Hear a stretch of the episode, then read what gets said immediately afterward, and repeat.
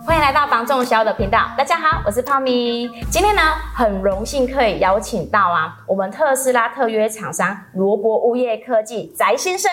嗨，大家好。翟哥，我问你哦，特斯拉合格的特约厂商跟私人的厂商有什么差别性啊？跟一般的水电最大的差异就是我们必须要按时的跟特斯拉回报所有的进度，那所有的施工流程跟我们给车主的施工的品质，还有材料，甚至是车主看不到的东西，嗯、那我们都会依照原厂的规。规范来施工，包含我们的产品责任险，然后营缮的责任险，都会是有相关原厂的规范跟保障在。对于车主来讲，它的保障效益会比较大。如果我们是车主找一般水电安装，它的保护责任大概就是产品的一年。嗯、原厂特约厂商来施工的话，它就会有四年的保护，效益会在。更延长，但是啊，像你们是不是也要有一个合格的认证之类的？有特斯拉会有合格的特约厂商认证的证书，所以像我们如果需要对委员会提出原厂的证明，嗯、然后你的产品责任险的证明，嗯、那像原厂的特色就是我们在产品责任险上面的要保的，除了会有我们施工的厂商名称之外，嗯，还会有台湾特斯拉汽车有限公司，所以在保障的对象上面，跟委员会如果未来有状况要出险的对象上面，就比较不会有问题。如果你是一般的水电，我很可能就糟了哦，一种脆了。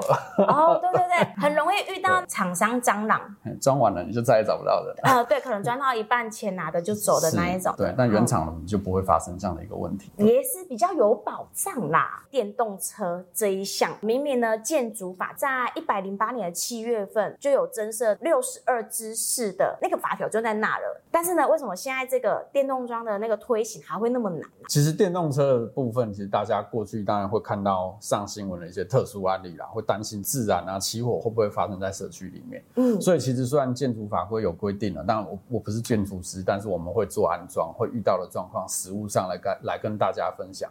有的时候我们去买新的大楼，你会看到它确实有预留。那预留的线槽在那边一直都不能装的原因，最大的状况，因为管委会不放行。即使我们建设公司预留的再好，它也没办法让你安装，因为社区的车主还没有办法跟委员会沟通，大会没有通过，所以它迟迟不能装。这个也是比较可惜的地方。所以我们的工作其实就是不断的跟车主一起去跟委员会沟通，希望能够妥善的运用当时我们购物啊已经有买好建商。留下来的这些充电设备，嗯，那最大的状况为什么现在一直没有推行？是有很多住在社区里面的车主，大家都不敢当第一位，可能忙了半天一两年也都过不了。那以我们最长最长的服务的车主，我们是跟他一起走了四年，四年，四年相处了四年，陪他走走过一段三届大会，大会都已经跟我们很熟了，然后知道我们又来了。那不断不断的才过来，当然这个问题在现在来讲，确实是很多大楼跟社区已经遇到的一个问题了，就是设备有了，当时你在销售买房子的时候都跟你说可以，嗯、结果你住进来一直没办法装，这个就是要去沟通。所以呢，重点就是在于管委会，对，就是跟管委会的沟通的部分。有没有什么比较简洁有力可以说服管委会的方式？跟管委会说服的方式哦，就是我们还是要不断的拜托啦，不断的说明，真的没有什么捷径。但是呢，因为在沟通真的是非常困难，因为毕竟管委会也是一般的民众啊，而民众就是会有一个迷失在，除非说本身就想要开电动车的，他就会觉得这不是问题，是。啊，但是呢，没有办法去接受这件事情的话呢，他就会觉得说你什么都是问题。其实你们也身兼多职，哎，有专业的技术在，会水电，现在呢又好像是一个辅导官一样的，还要去安抚整个民众的心情。为什么特斯拉会挑选专业的团队来协助车主服务？就是我们各个面向都要顾到。嗯、你要对于安装的部分、配电的部分要了解；嗯、对于社区的一些公寓大厦管理条例的部分，你要能够沟通跟说明，来引导委员会，告诉他们怎么样做，他们是符合法规的。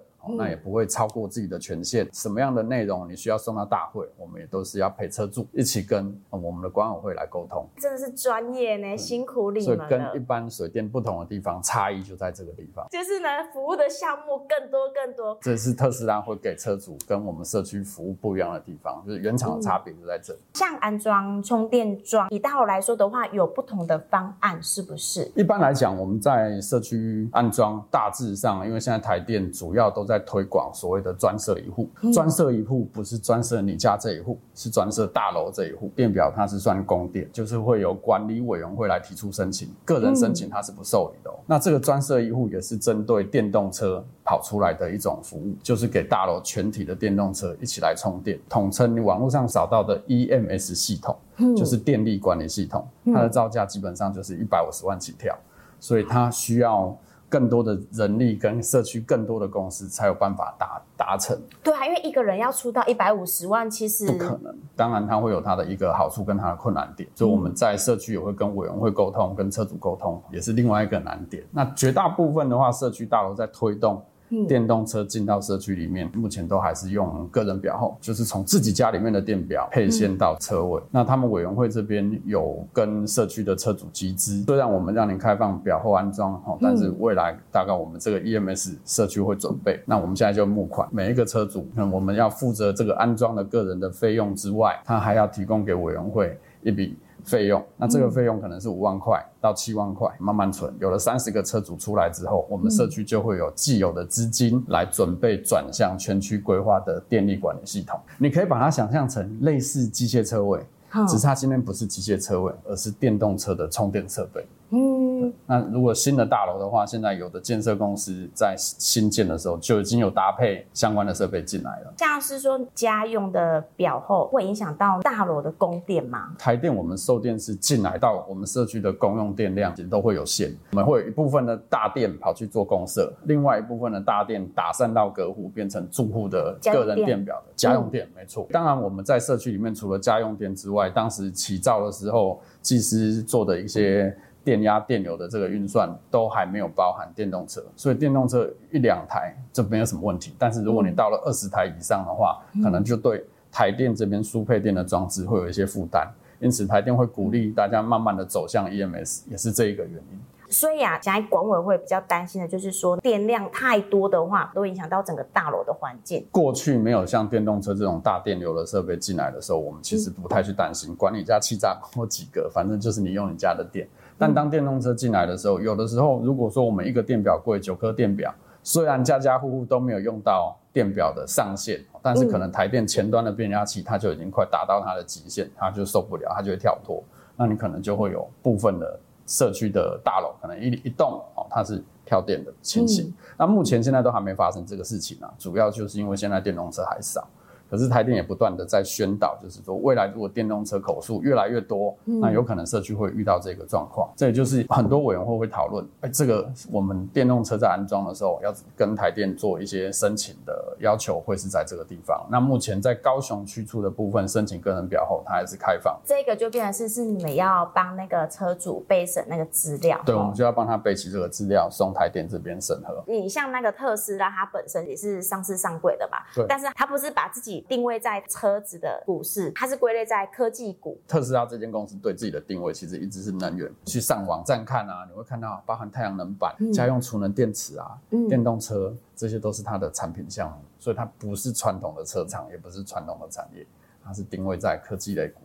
所以呢，像是它就跟一般的冷气系家电的用电啊，会是差不多的嘛？如果以最大电流我们社区来做的话，嗯、基本上上限都是设定在三十二安培，嗯、相当于两台冷气同时启动的电流啦。三十二安培的电流，你如果全力这样子充电，事实上就相当于透天几乎一层楼的一个电量嘛。因为有的时候我们透天一楼。总开关也不过五十安培，所以大家为什么会要准备 EMS 的原因也在这个地方。那这样子充电桩，它那个电流是不是会控制在一定的安培？以信湖湾来讲的话，嗯、其实委员会这边都有跟车主达成沟通，就是我们主动先降载，它、嗯、这边就是用在二十四安培，让更多的车主。而且它的那个电流安培啊，降到二十四的话，是不是比较不会有危险性？会比较友善，对，会比较友善。电容量台电进来的最多就是四百九十九 k 瓦的变压器的。部分总量是不会变，我们要让越来越多的用电量能够增加，那当然就是减少大家的用电的一个需求。嗯、可是如果电动车车主越来越多，大家在装的时候有没有一个机制，就是它会自己慢慢的降速？跟台电申请一个新的公用电，然后是电动车专用的电表，它是给全体的电动车充。所以今天当它的车口数是少的时候。我们每一台车都可以全力充电，全速充，充的比较饱。对，但是当回到可能晚上十一点到凌晨两点，同时充电的车口数会比较多。嗯，所以这个时候我们的电力管理系统就会主动帮每一台电动车降载，让最多的人能够一起平均的使用到相对的充电量，让大家能在早上出门前。好，你的电都能够是满的，所以你充满了，你可能就离开。那你需要电，我们就给你全力的。那你电快充饱了，我们就帮你降速。这个就是 EMS 系统它的好处。对于电流在使用上，它的安全系数跟它的使用上会比较有弹性。那你也能够承载最大的用量。那另外一个好处就是它可以申请电动车专用的时间电价。那它离峰的时间跟一般表灯的时间电价又不一样，除了费用低之外，它的时间也长。离峰时间是从下午的四点。到早上的十点，所以几乎你整个晚上下午回到家之后，你能充电的时间就更长了，让你每天早上。就更有机会满电出门。哎、欸，可是它这样子的优惠时段费用，跟在外面超充站有有比较省吗？超充站的话，它的费率啊，普遍来讲一度电九块八上下。所以你如果在社区用了 EMS 系统，基本上你就可以享受到目前电动车最优惠的时间电价，它每度电就是一点九五开始。哦，省很多呢，好几倍了呢。对，因为大家的迷思就是会怕说电动车一多，那可能呢我们的社区环境会受影响，造成跳电。但是它有降速这样子的机制在，对于供电来说，是不是也不会有太大的影响？对，它其实不可能无限上纲的一直跟台电拿电，所以它在有限的用电量的状况下，能够平均分配给最多的车主去一起使用，就是让人人都有电充。嗯、这个是 EMS 系统它最大的好处。那它的缺点就只是它的起步跟造价是比较贵的。这样子之后，大家在使用上也比较方便。对，比较方便，哦、然后也彻底的排除大家对于会跳电啊、用电安全的危险的这种部分的疑虑。像呢，安装。这样子的充电桩，车主要换屋了，那下一个买方呢来接手啊？但是它是不同厂牌的啊，它是可以做沿用的吗？嗯，可以，其实前面输配电的这个电缆线它是一样的规格。嗯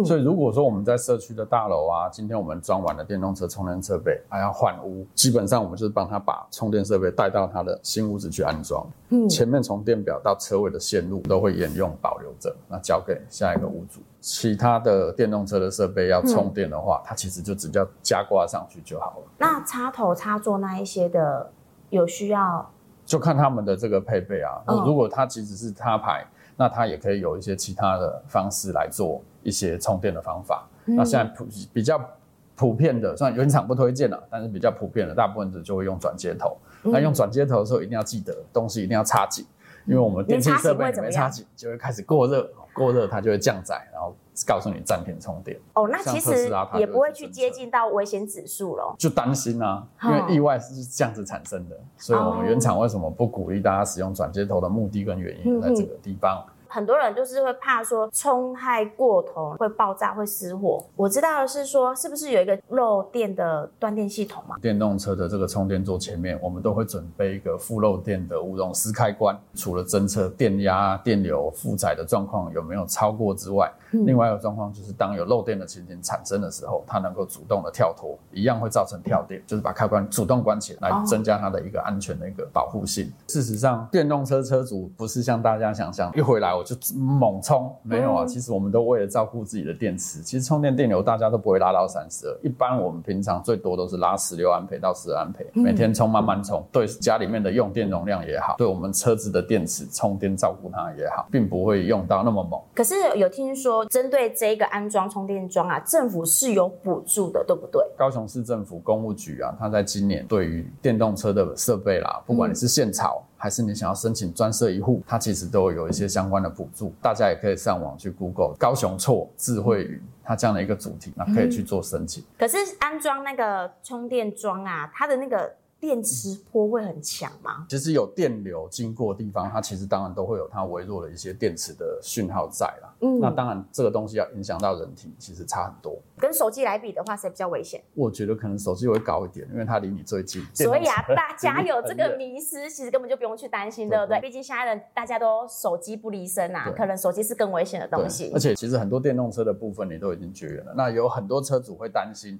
啊，这个下雨天充电会不会被电到？其实你下雨天的话，你只要自己拿好雨伞，拿来充电，你可以安心，因为设备都是绝缘的。在安装那个充电桩啊，是不是有需要去做保险？这个保险的部分比较特别，今年电动车的部分，有些保险公司它不承揽这样的业务，所以这个保险的部分你要找。那如果是在社区安装跟透天安装最大的不同，就是有的委员会可能会要求我们车主这边来做保险。嗯、那保险的话，你大概会找的项目就会是公共意外险，嗯、或者是你的电动车的一附的绿能险。那这个就是看各个保单它的内容的项目。就是担心施工过程，就是比如说有对于社区造成什么样的意外。嗯是，所以呃，就会有保险公司做理赔的动作。对，施工的部分其实车主不用担心啊，委员会也不用担心，嗯、因为我们原厂这边的厂商就已经都涵盖。但是委员会最大的担心都是啊，在那边充电充电会不会有什么状况？而那个状况产生的时候，大部分就会是公共意外险或产品责任险、嗯、这个部分去来。